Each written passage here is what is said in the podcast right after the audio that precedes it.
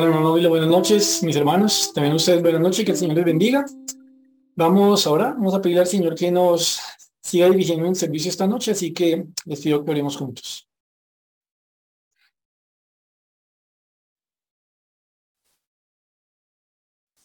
Bendito Señor, Padre amado, buenas noches.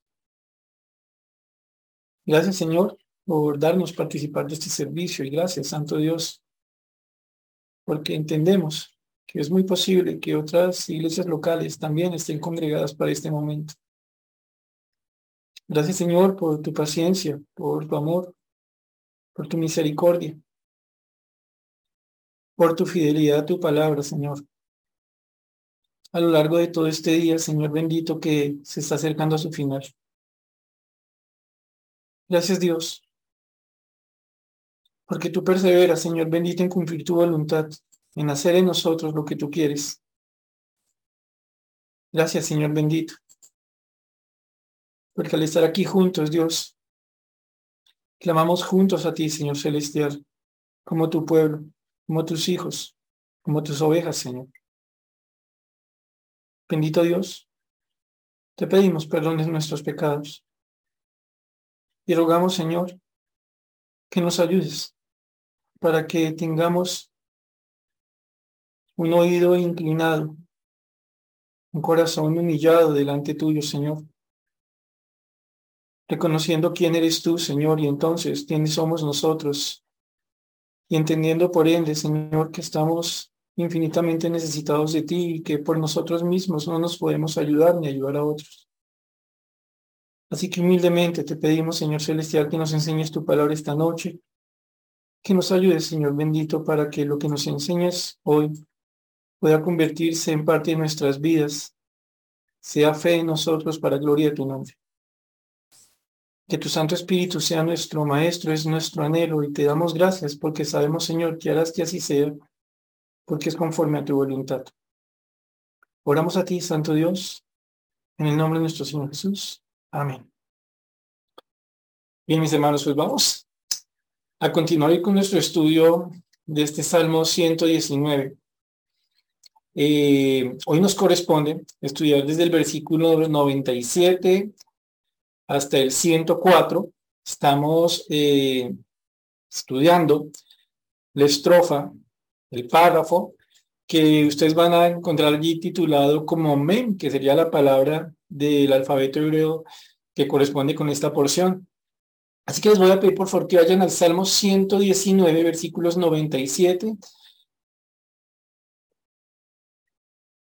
Salmo 119, versículo 97.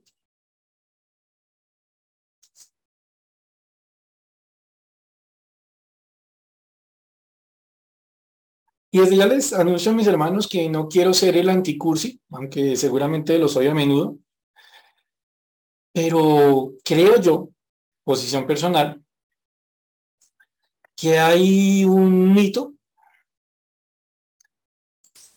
Em, muy extendido, según el cual existe el amor a primera vista. Y quisiera, por favor, que antes de que me levanten diciendo, claro que existe el amor a primera vista, les quisiera invitar a pensar lo siguiente. ¿Realmente existe el amor a primera vista? ¿O lo que hay a primera vista es un gusto? El gusto se basa en algo que llama la atención, teniendo en cuenta unos elementos eh, que vamos integrando de a poquitos a la vida que conforman nuestros gustos, ¿no? Y si ustedes se dan cuenta, un gusto que se mantiene solo gusto, se termina convirtiendo en un capricho. Un gusto que se mantiene a sí mismo va a terminar muy fácilmente terminando en un capricho pero un gusto a primera vista que va siendo cambiado por conocimiento mutuo, por una interrelación constante, por una adquisición de la realidad del otro, es algo que se va transformando hacia eso que nosotros románticamente entendemos como amor. Esto es tan cierto, mis hermanos, por lo menos a mi entender, o para mi entender, que la Biblia misma nos enseña cómo el amor no funciona a primera vista. Eh, tal vez alguno diga, uy, no, yo me enamoré del Señor Jesucristo a primera vista. Pues a problema porque al Señor Jesucristo no le podemos ver. A problema, porque bíblicamente hablando, una persona que no conoce al Señor Jesucristo antes de conocerlo, de ser reconciliado con Él por la obra que Él hizo en la cruz, es un enemigo de Cristo. Y por ende, a la verdad, antes de conocer a Cristo, Cristo le parece el ser más antipático, el más desagradable, porque esta persona sin Cristo está en condición de enemistad contra Cristo. Pero cuando lo conocemos a Él, cuando el Santo Espíritu nos ayuda a comprender el significado de la palabra, cuando nos ilumina y podemos tener esa fe cuando se produce ese nuevo nacimiento, entonces ahora que hemos escuchado un evangelio, hemos entendido un poco la persona del Señor Jesucristo, ahora sí podemos nosotros hablar de amor. Y entonces quería partir de este punto de partida, mis hermanos. Lo que vamos a estar leyendo a continuación, entre otras cosas, nos estará recordando la necesidad de comprender que no se ama a Dios desde la ignorancia, que no es justo, acertado pensar que el amor propio del mundo, el amor a primera vista, aplica para las cosas de Dios. Partiendo del sencillo hecho, como ya les dije, ese amor a primera vista, por bonito que suene, por muchos poemas que pueda eh, motivar y vallenatos y demás que pueda llevar a que existan, eso es carreta. Gusto a primera vista, lo que quieran, pero hablemos de amor a primera vista, o mejor, de amor basado en conocimiento. Y entonces nos vamos al Salmo 119, versículos 97 a 104, y hacemos nuestra lectura para ver la estructura del párrafo y mirar desde una perspectiva eh, inicial unos detalles que nos van a ayudar muchísimo esta noche. Entonces dice así, Salmo 119, versículos 97 a 104. Oh, cuánto amo yo tu ley. Todo el día es ella mi meditación. Me has hecho más sabio que mis enemigos con tus mandamientos, porque siempre están conmigo. Más que todos mis enseñadores he entendido, porque tus testimonios son mi meditación. Más que los viejos he entendido, porque he guardado tus mandamientos. De todo mal camino contuve mis pies para guardar tu palabra. No me aparté de tus juicios, porque tú me enseñaste. Cuán dulces son a mi paladar tus palabras, más que la miel a mi boca. De tus mandamientos he adquirido inteligencia, por tanto he aborrecido todo camino de mentira. Y ustedes se dan cuenta cómo arranca el versículo 97. Oh, cuánto amo yo tu ley. Si estuviéramos en esas congregaciones donde se acostumbra a preguntarle a la congregación algo para que la congregación conteste, algo así como amén, gloria a Dios, eh, que no es pecado, lo que pasa es que pues nosotros no tenemos esa costumbre en la iglesia, pero si nosotros hiciéramos esto yo le hiciera la pregunta, ¿cuántos dicen amén a la exclamación, oh, cuánto amo yo tu ley? Pues posiblemente, digo, quizá posiblemente, muchísimos levantarían la mano y dirían, amén, yo amo la palabra de Dios, yo amo la ley de Dios. Pero les voy a ser franco. Una de las razones por las cuales no formulo esto, esta pregunta, es porque creo que si nosotros lo pensamos con calma, nos damos cuenta que la afirmación que está en esta exclamación es muy grande.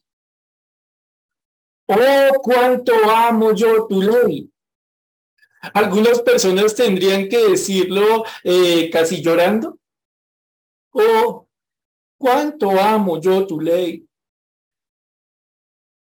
Y como sé que esto es posible, que es una realidad muy cercana para muchos de los que estamos aquí presentes, que no podamos decir llenándonos la boca con un corazón sincero, oh, cuánto amo yo tu ley, yo les quisiera proponer que arranquemos planteando esta exclamación, cambiándole los signos.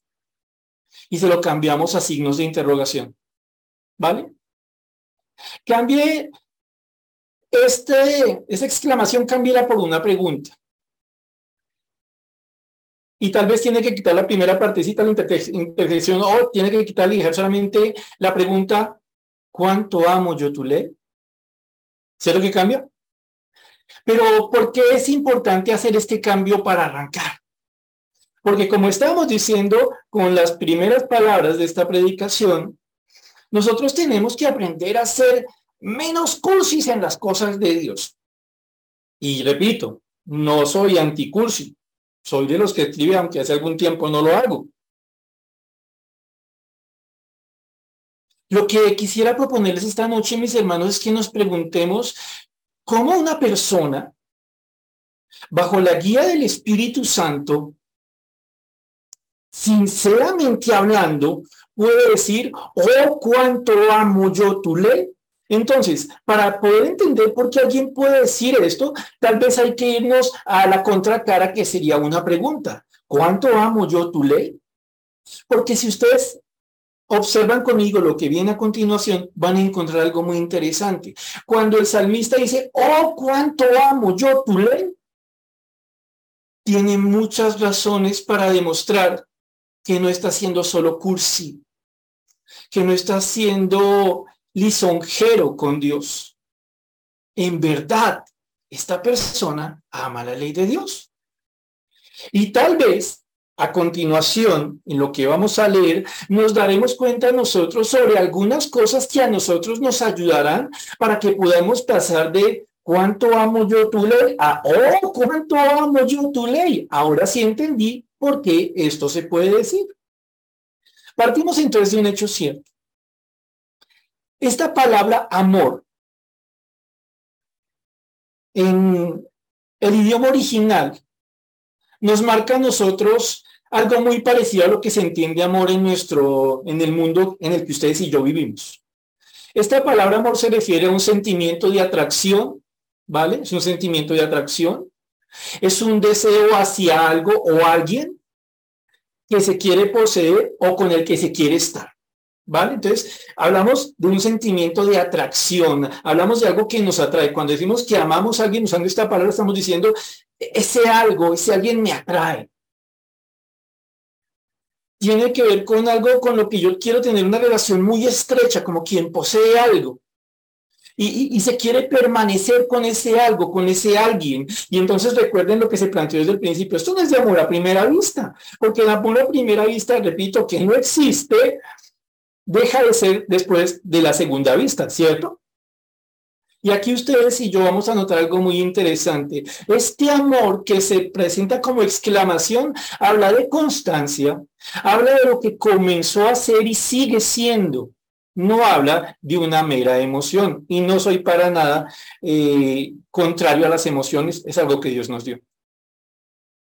Oh, cuánto amo yo tu ley. Oh, cuán atraído, oh, cuán deseoso, oh, cuán profundo anhelo tengo yo de estar constantemente con tu palabra, con tu voluntad expresada en tu palabra, contigo mismo, Dios Santo, que eres el Señor y el dador de esa palabra. En últimas, el salmista aquí está hablando del amor al Dios de esta palabra. Oh, cuánto amo yo tu ley.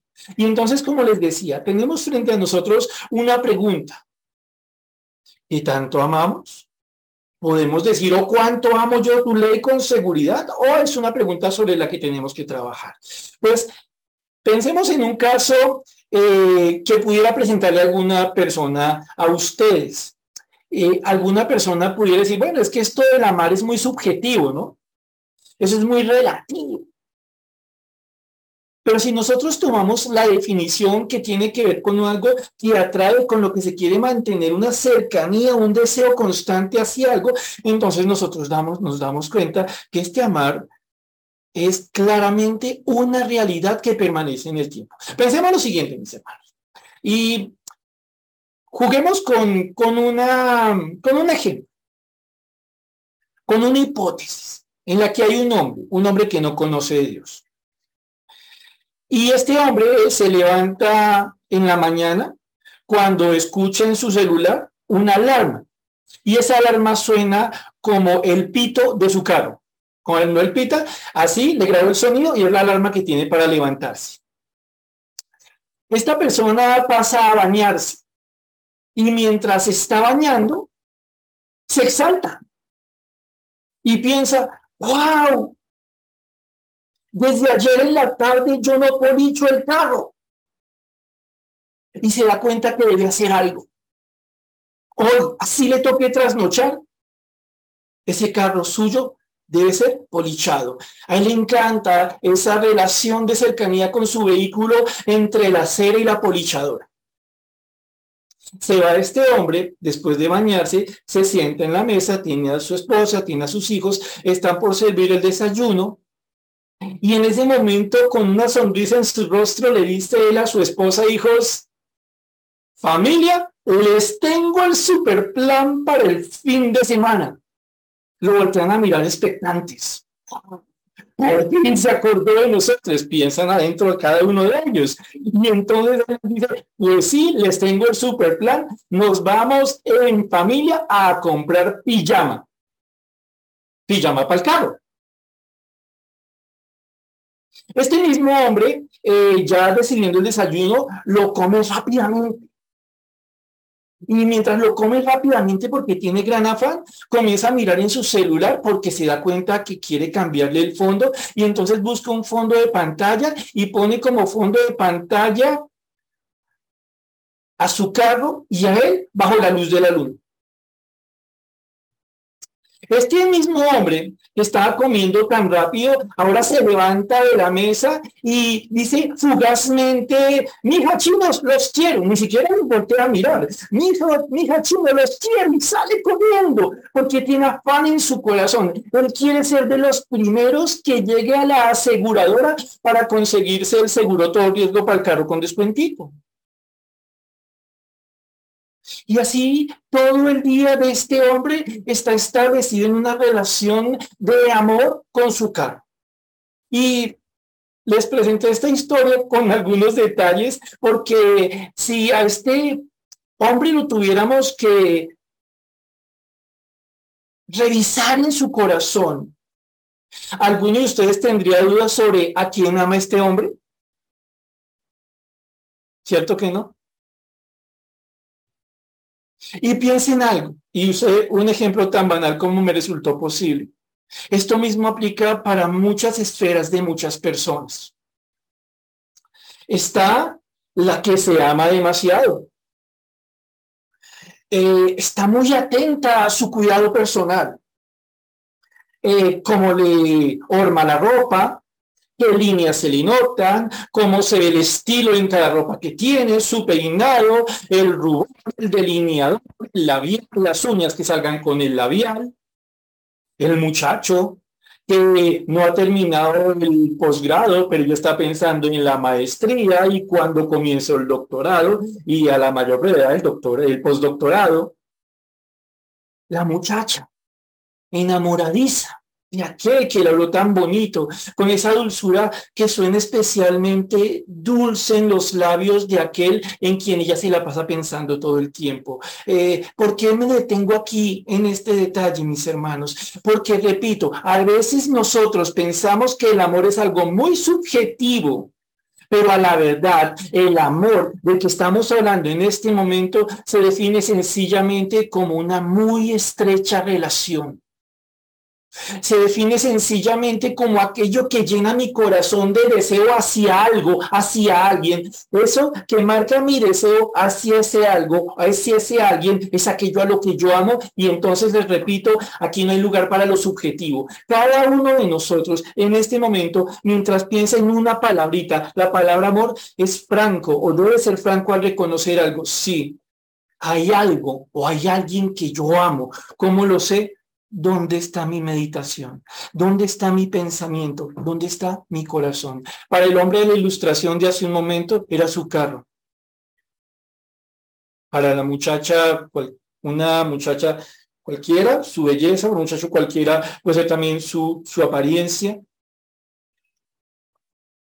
Arrancamos aquí, mis hermanos, porque lo primero que quería pedirles que pensemos es que nosotros sí sabemos amar tener una relación de cercanía y un anhelo para con ciertas cosas de manera tal que nosotros no podemos decir arrancando esta primera parte de la predicación, no, no, no, lo que pasa es que yo no puedo decir que yo amo la ley de Dios porque yo no entiendo lo que es tener atracción tan profunda hacia algo. No, mis hermanos, todos aquí entendemos de qué estamos hablando. Lo que pasa, y avanzamos entonces, es que esta persona que es un creyente ha aprendido algo ha aprendido que una relación que apunta al amor, que apunta a aquello que implica una cercanía, un deseo constante, una atracción verdadera, ojo que estoy usando la definición de la palabra en el idioma original, en el hebreo, una persona que entiende que quiere amar y que quiere seguir amando, aprende una cosa. El amor a la distancia es una completa falacia. Y cuando me refiero aquí a la distancia, me refiero a yo amo tal cosa, pero no quiero tener una relación con esa cosa. El salmista va a decir aquí algo interesante. Oh, cuánto amo yo tu ley. Salmista, ¿cómo te atreves tú a decir eso? Me atrevo a decirlo porque durante todo el día reflexiono en lo que es la palabra de Dios. Ahora, noten algo interesante. Tal vez para ustedes como para mí, en este momento comienza a retumbar una crítica a, la idea que está implícita en este versículo. Uy, no, pero eso es para fanáticos. E, eso es para gente así como que es muy religiosa, ¿no? O sea, que se le va a pasar uno reflexionando, meditando la palabra de Dios todo el día, ¿no? Como se le ocurre? De pronto en el devocional, quizá en la predicación, tal vez escuchando un poquito la ADN por momentos, pero tampoco hay que ser tan fanáticos. Recordemos, mis hermanos, lo que está en juego en este momento es comprender si amamos o no la palabra de Dios. Y el primer indicio muy claro de amor, bíblicamente hablando, hacia la palabra de Dios es si la palabra está tan presente en nuestras vidas que constantemente es lo que pensamos, es lo que regula lo que sentimos, es lo que nos ayuda a entender cómo recordamos, en últimas, que meditar la palabra de Dios es algo que nos atraviesa la vida durante todos los días. Si se dan cuenta ustedes, mis hermanos, estamos aquí ante algo así como un círculo virtuoso. Entre más conozco la palabra, más amo la palabra. Entre más amo la palabra, más quiero conocer la palabra más amo la palabra, más conozco la palabra, más conozco la palabra, más amo la palabra. ¿Se dan cuenta? Tal vez mis hermanos, aquí el Señor ya nos ayuda a entender cuál es parte del problema que podemos tener cuando no nos atrevemos a decir, oh, cuánto amo yo tu ley, sino que decimos, cuánto amo yo la ley de Dios. El primer punto que nosotros encontramos aquí es sencillísimo de definir. Amamos tanto la palabra como tanta relación o cercanía tenemos con ella. Alguno pudiera decir, hermanos, que ese es mi problema. Yo tomo un versículo de la palabra de Dios y me rasca todo, mano, y yo ya no quiero seguir allí. Precisamente hay una batalla en el alma para que no podamos permanecer en la palabra. Porque si permanecemos en la palabra, amamos la palabra y si amamos la palabra, queremos permanecer en la palabra. ¿Lo notan? Mis hermanos, no nos engañemos. El corazón mantiene su atención en aquello que ama. Lo repito. El corazón mantiene su atención en aquello que ama. ¿Vale? Avancemos. Y entonces, e, esta persona que se atreve sinceramente bajo la guía del Espíritu Santo a decir, oh, cuánto amo yo la ley de Dios, en primer lugar que vemos nosotros es una persona que constantemente reflexiona en la palabra de Dios, eh, de la vida a la luz de la, o bajo la luz de la palabra de Dios. Versículo 98. Me has hecho más sabio que mis enemigos con tus mandamientos, porque siempre están conmigo. Miren aquí otra manifestación, otro factor que nos ayuda a nosotros a comprender qué hay en el corazón de uno, de uno, perdóneme, que ama la palabra de Dios, que quiere esa cercanía con, con la palabra, con el Dios de la palabra. Y entonces él dice aquí, o hace una confesión, Señor, tú, es, es, es, una confesión, repito, es reconocer algo que es cierto. Tú me has hecho sabio. La palabra sabio, mis hermanos, aquí no refiere solamente a conocer, Aquí la palabra sabiduría refiere a tener una mente y una acción conforme a la palabra de Dios. Si se quiere, es ser hábiles en la palabra de Dios. Y miren algo muy interesante, me has hecho más sabio, más hábil, más entendido en mi pensar y en mi actuar que quienes, que mis enemigos. Ahora piensen lo siguiente, mis hermanos, o no sé si a ustedes les resulta interesante lo siguiente, no resulta más atractivo decir algo en este versículo 98 un poquito distinto, algo así como, me has hecho más fuerte que mis enemigos. ¿Por qué podría uno pensar este cambio? Porque cuando hablamos en una condición de enemistad, de adversidad, eso suena a choque de poderes, ¿cierto? A choque de fuerzas. Uno quiere imponerse sobre el otro porque hay una adversidad, porque hay una oposición, porque hay una enemistad. Pero no tiene algo interesantísimo. Aquí el salmista está diciendo, Señor, tú me has hecho sabio. El énfasis no está en la fuerza, el énfasis está en lo que he aprendido de Dios que le hace capaz de algo. Es un conocimiento por encima de fuerza. Tú, Señor, me has hecho capaz en tu palabra, más capaz que mis enemigos. Y ahora démonos cuenta porque el Señor nunca se equivoca y aquí nos está enseñando a nosotros algo que debiéramos recordar. En las batallas espirituales que ustedes y yo enfrentamos todo el tiempo, lo que más importa bíblicamente no es quitarle la cabeza al enemigo, es permanecer contra nuestro enemigo mantenernos. Voy a pedirles que vayan un momentico una porción donde se explica muy bien esto. Vayan por favor a Primera de Pedro, capítulo 5, Primera de Pedro, capítulo 5, y van a ubicarse sobre los versículos 8 y 9. Si usted tiene la posibilidad de ir allá, por favor, léalo. Recuerden, parte de lo que estamos viendo esta noche es si somos o no capaces de permanecer en la palabra, de amar la palabra. Y si usted puede abrir su palabra, si usted puede abrir la Biblia, eh, la aplicación del celular, hágalo, hermano. Hágalo, mi querido hermano. ¿Vale? ¿Qué dice el primero de Pedro, capítulo 5, versículos 8 al 9? Sed sobrios y velad, porque vuestro adversario el diablo, como león rugiente, anda alrededor buscando a quien devorar, al cual resistid firmes en la fe, sabiendo que los mismos padecimientos se van cumpliendo en vuestros hermanos en todo el mundo. Primera de Pedro. Una epístola que el Señor escribió por medio del apóstol Pedro a los expatriados que estaban dispersos en Ponto, Galacia, Capadocia, Asia y Bitinia una carta, esta primera carta que escribió el Señor por medio del apóstol Pedro, que va a tener un énfasis muy marcado. Ser perseguidos, sufrir por causa del Señor, de su palabra. A ellos, el Señor por medio del apóstol Pedro, Pedro les dice algo interesante. Y noten, mis hermanos, aquí algo. La batalla. Miren la enemistad. Pero también noten cómo se afronta la enemistad. Noten cómo no es un asunto de fuerza, noten cómo es un asunto de sabiduría, de conocimiento, de habilidad en el Señor en medio de la batalla. Nótenlo y miremoslo momentáneamente. Sed sobrios. Ojo, esta es una conducta. La palabra sobriedad aquí alude a abstenerse del vino o literalmente actúe como sobrio, como si no estuviera borracho en la vida cristiana. En medio de una batalla creyente, recuerde algo. Si va borracho, le va mal.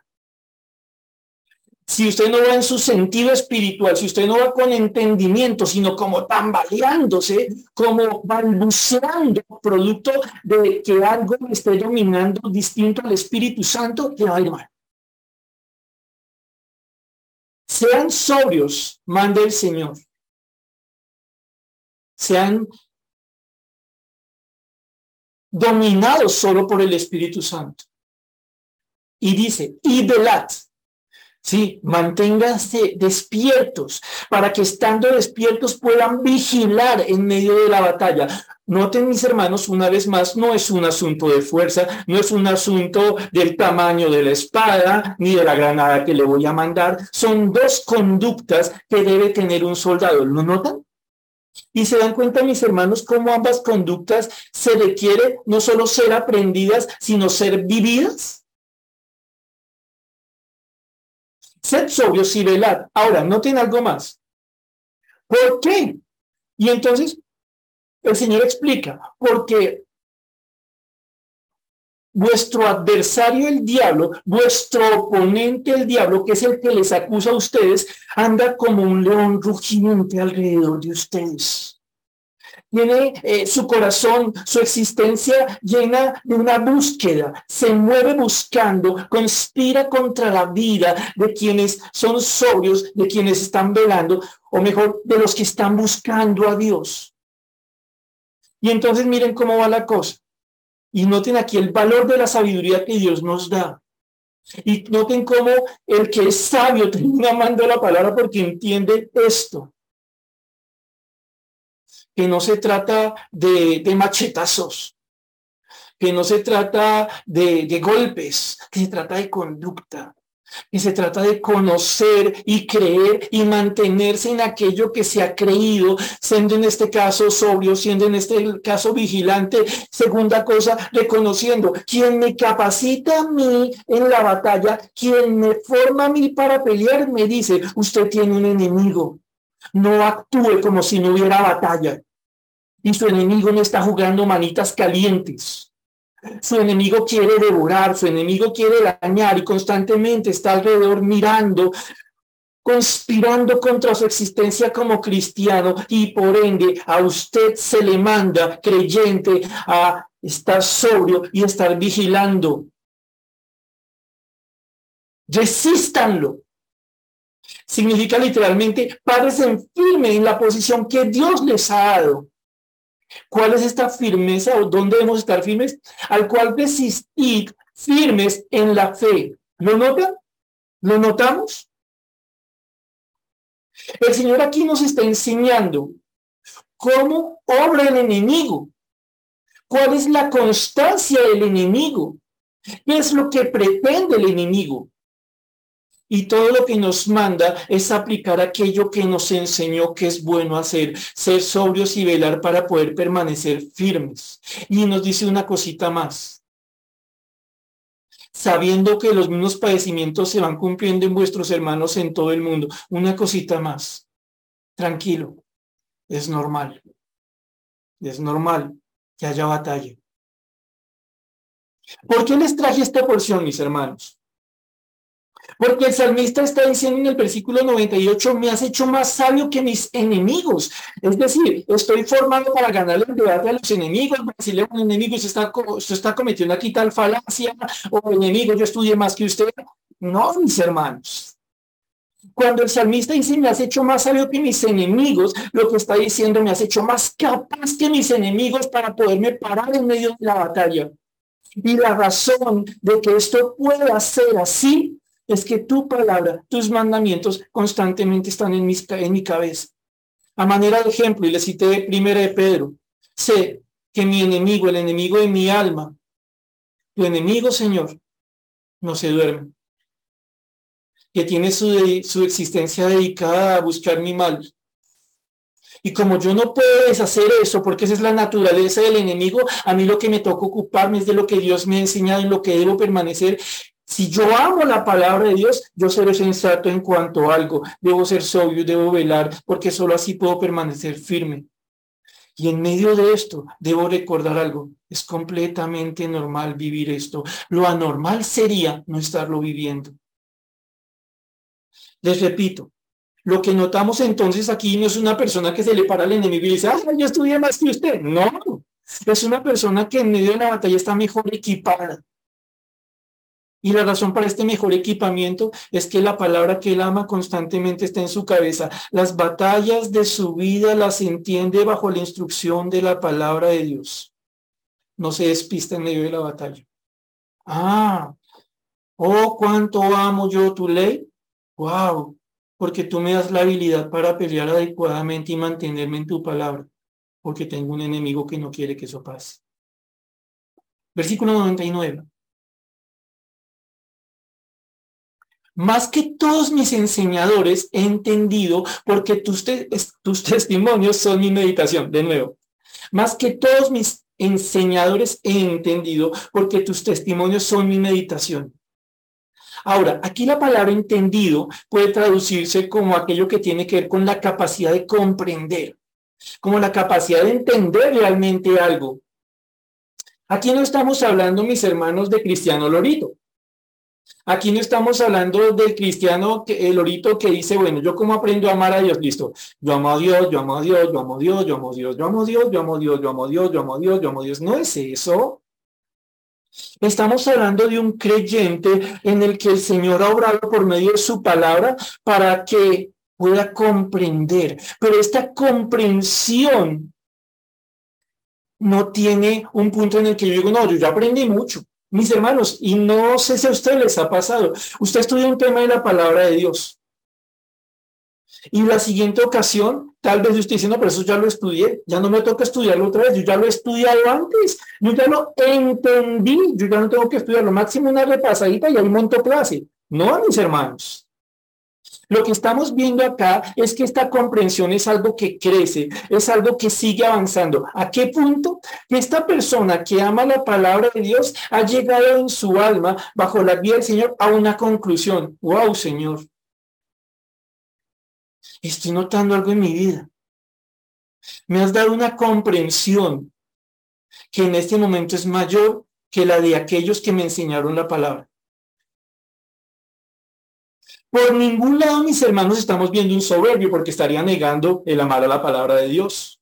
Nos está enseñando el Señor algo muy bonito, que aquel que persevera en aprender la palabra de Dios debe sentir toda tranquilidad al notar que entre más estudia la palabra, más la comprende. Y ojo con lo siguiente, mis hermanos porque es una trampa, no, una trampa no es el término adecuado, es, es algo que nosotros tenemos que aprender a tratar.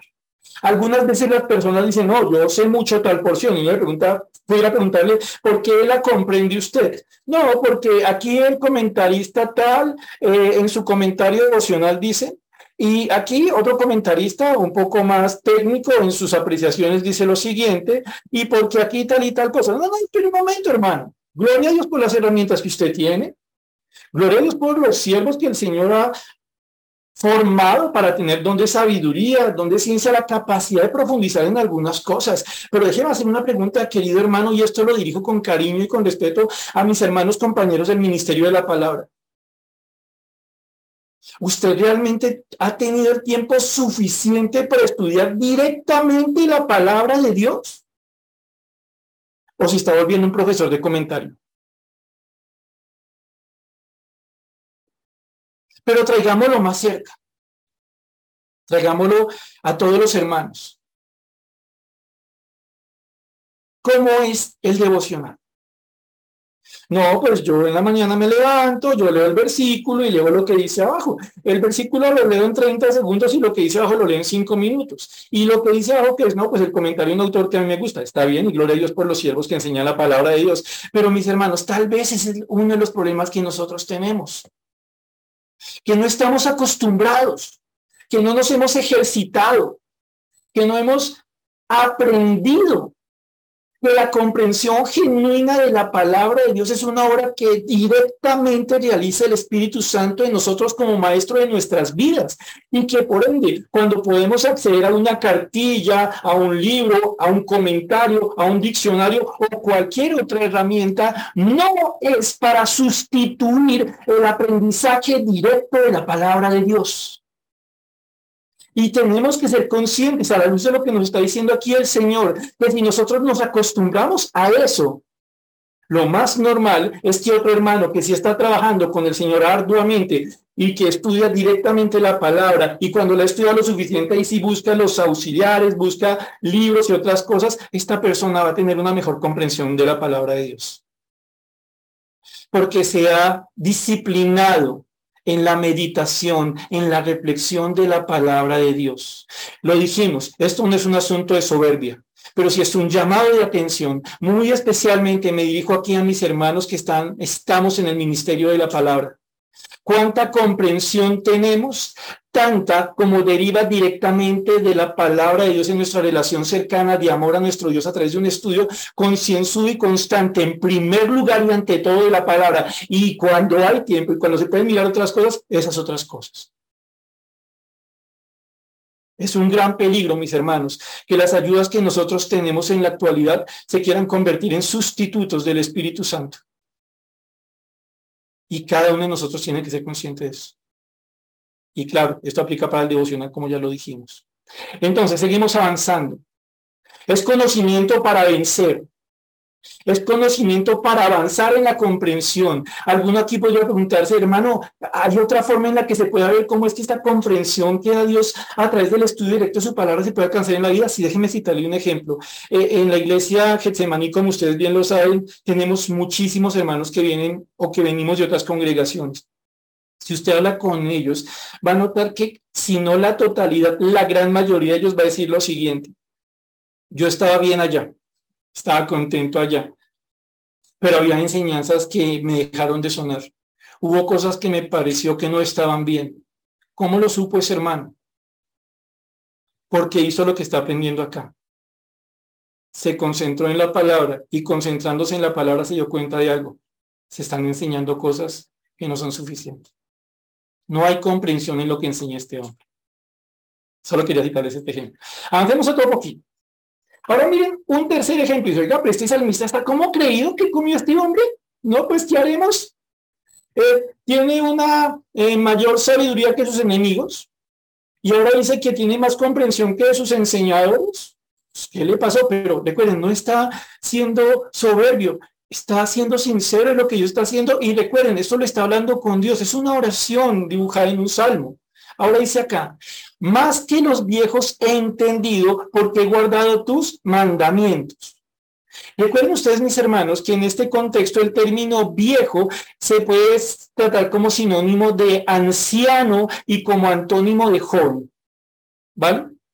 Aquí el término viejo lo vamos a tomar como un sinónimo de un anciano, de alguien mayor, y como un antónimo de joven. Ojo, nada que, nada que ver con que yo esté despreciando aquí a los jóvenes. Aquí lo que el Señor está mostrando es lo siguiente, que hay unas personas, llámelo viejo, llámelo anciano, véalo como alguien mayorcito, que en el pueblo era reconocido por sus dones, por su liderazgo, por su sabiduría, por su justicia. Era una persona a la que los demás veían y notaban que tenía algo que excedía a los demás. Un liderazgo, un conocimiento, un proceder justo, un decidir adecuadamente. Y por eso era la persona precisamente que se encargaba de los asuntos relacionados con la justicia, decidir judicialmente, tomar decisiones, arreglar disputas. Entonces ustedes ven aquí algo interesante. Este viejo del que está hablando el salmista en el versículo 100 sería la persona a la que se vería como sinónimo de wow. Esta persona ha avanzado muchísimo. Esta persona ha andado mucho, ha aprendido muchas cosas. Es reconocido por los demás como alguien en quien se puede confiar en su liderazgo, en sus decisiones. Pero no lo interesante, porque el versículo 100 dice, más que los viejos he entendido, porque he guardado tus mandamientos. Una vez más, no está siendo soberbio. Una vez más, el salmista solo está confesando delante de Dios algo que Dios ha hecho en su, en su vida por medio de esa constancia, ese amor en la palabra que tiene el salmista. Y entonces aquí vemos algo interesante. Este salmista se da cuenta de algo, producto de su intimidad con Dios, de estar obedeciendo, guardando los mandamientos, es una persona a la que Dios constantemente capacita más y más para tomar decisiones correctas decisiones para su propia vida y consejos para la vida de otros. Es una persona que entre más anda meditando constantemente, amando constantemente la palabra de Dios, más sabe vivir y más está capacitado para ayudar a vivir a otros. Miren mis hermanos, en tres versículos, tres razones que llegan a entender, uy, con razón esta persona ama tanto la palabra de Dios, le enseña a pelear, la batalla espiritual, le enseña a comprender profundamente la voluntad de Dios, le ayuda a tomar decisiones correctas e incluso aconsejar a otros, más que personas que se supone que lo hacen de la mejor forma. Pero aquí la gloria es para Dios, ¿lo nota? Y entonces dice el versículo número 101. Este que sabe batallar, este que sabe discernir las cosas de Dios, este que incluso sabe vivir y aconsejar a la luz de la palabra, dice, de todo mal me contuve. Lo leo mejor. De todo mal contuve mis pies para guardar tu palabra. Y entonces aquí vemos a una persona que sabe batallar, que sabe comprender y que crece en la comprensión de la palabra de Dios, una persona que incluso sabe andar en el consejo y aconsejar en el consejo de Dios y entonces puede tomar decisiones de carne y hueso, prácticas. Él ve algo que representa un mal camino, un mal paso y toma una decisión, por allá yo no voy. No me importa lo que pudieran decirme los demás. No me importa si los otros me dijeran a mí, no, no exagere, no sea fanático, mire que esto y aquello, que ha perdido toda la oportunidad. Esta persona dice, no, no, no, no, no, no, no. Lo que he aprendido en la palabra que amo, del Dios que amo, me ayuda aquí a tomar una decisión. Y es apartar mis pasos de ese lugar. ¿Por qué? Porque quiero guardar la palabra de Dios. ¿Se dan cuenta, mis hermanos, aquí una manifestación del amor? Una manifestación de permanecer para algo. Versículo 102. No me aparté de tus juicios porque tú me enseñaste. Miren mis hermanos algo sumamente interesante aquí. ¿Por qué puede ser que nosotros nos apartemos de los juicios de Dios? ¿Por qué puede ser que nosotros tomemos decisiones que no implican contener nuestros pasos? ¿Por qué podemos nosotros hacer cosas que son malas según lo que nosotros sabemos en la palabra de Dios? Si nosotros pensamos un poquito en lo que hemos visto atrás, nos damos cuenta que arranca con que no amamos la palabra de Dios, amamos otras cosas. Es a lo que dedicamos nuestra atención. Segunda cosa, nosotros no tenemos en nuestra cabeza la idea de necesito la sabiduría de Dios para batallar espiritualmente. A la verdad podría decir alguno, a mí eso de la batalla espiritual no me importa, a mí lo que me importa es lo que como y dónde duermo. Otro dirá, no, a mí eso no me preocupa tanto, con que sepan los que enseñan, con que sepan los que enseñan, yo estoy tranquilo. E incluso dirá otro, no, pues esto a mí nadie me ha puesto para consejero y pues yo sé que todos nos equivocamos, así que vamos cayendo y levantando, cayendo y levantando. Y entonces, ¿qué pasa? Cuando tenemos pensamientos que son excusa, que reflejan amor a otras cosas, lo que va a pasar es que nos apartamos de los juicios de Dios. Y una vez más, pero entonces, ¿cómo afrontar eso? Tenga en cuenta lo que estudiamos y por favor también recuerde lo siguiente no me aparte de tus juicios porque tú, no tengo, tú me enseñaste. Y debemos reconocer, mis hermanos, para que no haya lugar a malos entendidos, que el Señor ha constituido en la iglesia personas que tienen dones de enseñanza. En su momento apóstoles, evangelistas, hoy tenemos maestros, tenemos pastores, tenemos personas que nos disipulan, tenemos personas que nos aconsejan, pero todas estas personas que ejercen estos dones relacionados con el don de la enseñanza no deben tomar el primer lugar de nuestra formación en la palabra de Dios. Si se quiere. Yo le agradezco al Señor por el privilegio que tengo de estar en este momento con ustedes estudiando la palabra de Dios.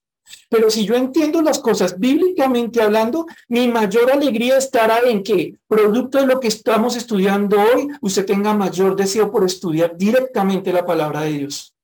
Y que los que hemos recibido por la gracia del Señor el don de la enseñanza podamos ser su apoyo, podamos acompañarle, podamos animarle. El salmista dice, no me apartes de tus juicios. ¿Por qué? Porque tú mismo, Señor, me enseñaste. Y he podido ver lo que hace tu enseñanza en mi vida. Por eso, en el amor a ti y a tu palabra, llegó una consecuencia. La consecuencia es que quiero permanecer en tus cosas, en tu palabra. Nadie me obliga, no me amenazan. Solo sé que es lo mejor que puedo hacer. Versículo 103. Cuán dulces son a mi paladar tus palabras, más que la miel a mi boca. Mis hermanos, piensen esta exclamación, cuán dulces son a mi paladar tus palabras. Eso, échele cabeza, échele cabeza, mano. ¿A qué le suena? Piénselo, piénselo. Eh, le decía algún cambio. Eh, cuán rico me resulta tu palabra. Cuán rica me resulta tu palabra. Cuán dulces son a mi paladar tus palabras. Y aquí pensemos, más que la miel a mi boca, hermano. Eh, Piense en la cosa que más le gusta comer en esta vida. No sé, mi loja. Malteadita, no sé, de, brownie, em, pizza doble queso. ¿Qué es eso, hermano, que usted se come y se lo come con una alegría? A veces se lo come despacito porque usted quiere que le dure un montón. ¿Qué es eso que usted contesta a modo automático cuando le preguntan qué quiere que le gaste? ¿Qué es eso que le encanta, mi hermano? Es un deleite para su boca. ¿Ya viene algo su cabeza? Entonces aquí nosotros encontramos algo muy bonito, que aprender la palabra de Dios, aunque requiere gran esfuerzo, aunque requiere dedicación y aunque a menudo, mis hermanos, seamos francos, que es cierto, a menudo es una batalla, porque estudiar la palabra es una batalla, mis hermanos. Es una lucha contra lo que se resiste en la ley de nuestros miembros, contra esa ley espiritual que tenemos en nuestras vidas. E, es lo que quiere molestar desde el viejo hombre, e, esas obras a, lo que es nuevo en Cristo Jesús. Pero aquí vemos nosotros que es algo que, que es vencido ya no solo por el deber, ahora está el querer, ahora está el gustar, ahora vemos el amar como el deleite, como la alegría. Pero noten algo muy interesante. Miren dónde viene a aparecer el versículo 103. Después de aprender cosas tales como Dios me da la sabiduría al momento de batallar. Y así puedo guardar mi alma. Y así puedo guardar aquellos que el Señor me ha puesto a pastorear en el hogar, en el trabajo, en la iglesia. El Señor me ha dado la capacidad, amándole en su palabra, de poder comprender las cosas, de manera que incluso a veces alcanza una comprensión que sobrepasa a otra persona que tal vez no quiere estudiar la palabra. El Señor me ha dado ahora en Él, por estudiar la palabra, una capacidad. Ya parezco un viejito en el Señor. Ya comienzo a tomar buenas decisiones y hasta me pide un consejo y puedo dar un consejo en la palabra de Dios. En el Señor puedo tomar decisiones que me apartan de cosas que son malas. Ya he aprendido algo, que el mayor aprendizaje está en la enseñanza directa del Señor. Entonces, y solo entonces, wow, cuánto me encanta la palabra de Dios.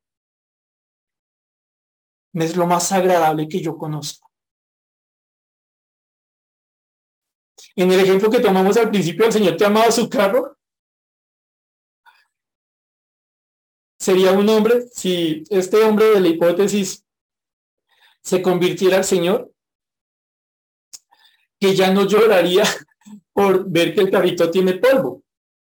O le metieron una rayada en el supermercado. Ahora se sentiría triste por las cosas que debe sentirse triste como cristiano. Ahora se sentiría triste por ver a un familiar suyo apartado del Señor. Ahora se compungiría en su corazón cuando ve que un creyente no está andando según la voluntad de Dios. Esta persona que ha conocido a Dios ha tenido un cambio en su gusto, ha tenido un cambio en su paladar espiritual.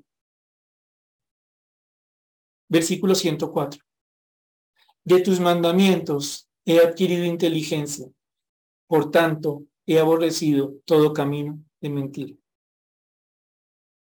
Quiero que noten, mis hermanos, el énfasis que hemos encontrado a lo largo de este párrafo, de, de este conjunto de versículos. No tiene nada que ver, mis hermanos, con ser eh, islas cristianas con ser autosuficientes, con decir yo no necesito que nadie me instruya. Tiene que ver con responsabilidad al aprender la palabra de Dios. tiene que ver con comprender el valor de la palabra de Dios en la vida. Y cuando les digo esto, mis hermanos, me retiene en el alma lo que digo porque soy consciente de las batallas que muchas veces tengo al estudiar la palabra de Dios. Cuán fácil es ser superficial. Cuán fácil es de una irme a lo que otros han dicho, escrito. Qué fácil es apelar al hecho de que lo importante es cuántos minutos gasto y no qué digo. ¿Cuántas veces ustedes y yo, mis hermanos, batallamos por tener un devocional? No solo por tenerlo, sino cómo tengo mi devocional. ¿Cómo escucho a mi Dios? ¿Cómo afronto ese desánimo que a veces me llena el corazón? Pero recuerden lo que hemos visto hoy, mis hermanos. La palabra es amada en tanto se crece y se, se mantiene y se crece en la comunión con la palabra y con el Dios de la palabra. Y entonces el versículo 104 con el cual estamos terminando, repito, dice, de tus mandamientos se ha adquirido inteligencia. Tú, Señor bendito, me has dado entendimiento. Y la demostración de que esto es cierto, que no es un acto soberbio, que no es una mentira.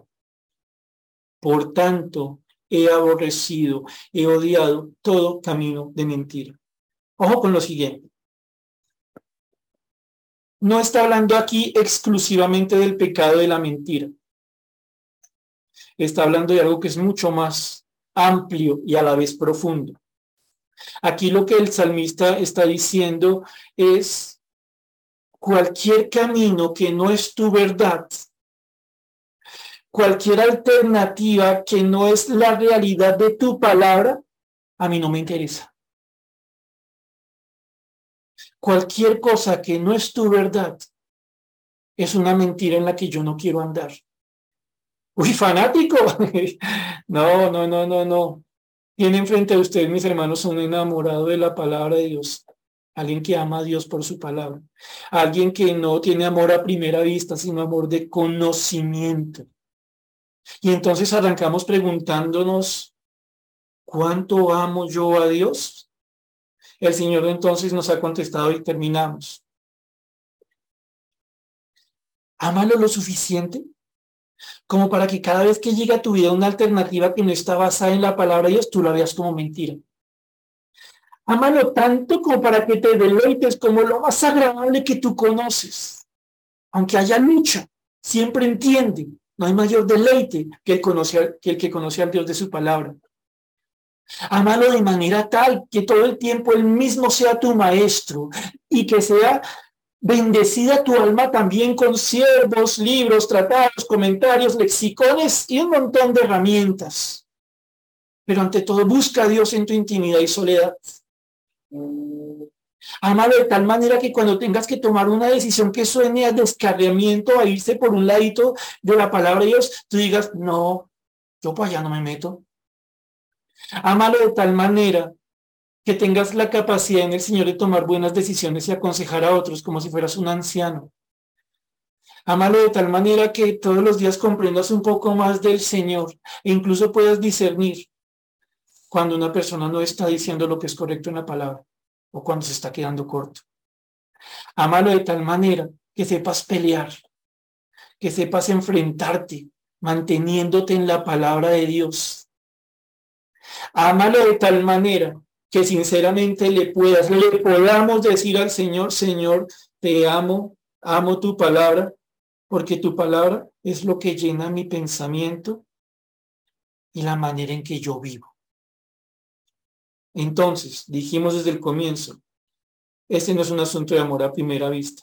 Esto es un amor verdadero, profundo, constante, de anhelo, de perseverancia. Y creo que todos los aquí presentes necesitamos que el Señor nos ayude con esto. No salimos desanimados, salimos retados a poder decir al Señor en nuestra, en nuestra oración, Señor, mi anhelo es decirte sinceramente, oh, cuánto amo yo tu ley. Terminamos en oración. Padre bendito y Señor Dios, te damos gracias por la bendición que hemos tenido de estudiar tu palabra esta noche. Y por ser retados, Señor bendito, con la expresión de un corazón sincero en el que tú habías obrado. retados al darnos cuenta, Señor bendito, que si nosotros dijéramos posiblemente, oh, cuánto amo yo tu ley, tal vez muchos tendrían o tendríamos que decir, Señor, es demasiado poco. Y como tú no nos enseñas tu palabra con la finalidad de desanimarnos, sino todo lo contrario, te pedimos, Señor Celestial, que nos ayudes para que nuestro amor a tu palabra en verdad sea creciendo, comprendiendo, Señor, cómo batallar, entendiendo cada día más de tu voluntad, siendo sabios al vivir y al aconsejar, al ayudar a otros en su andar contigo. Ayúdanos, Señor bendito, en últimas, para que lo que llene nuestro corazón sea tu palabra y no porque toca, sino porque tú nos enseñas a deleitarnos en eso que nos has dado para vivir de una forma que te resulta agradable bajo la guía de tu Santo Espíritu. Señor, nuestro anhelo es crecer y cada día decirte más sinceramente, oh, cuánto amo yo tu ley. Padre, oramos a ti agradecidos en el nombre del Señor Jesús.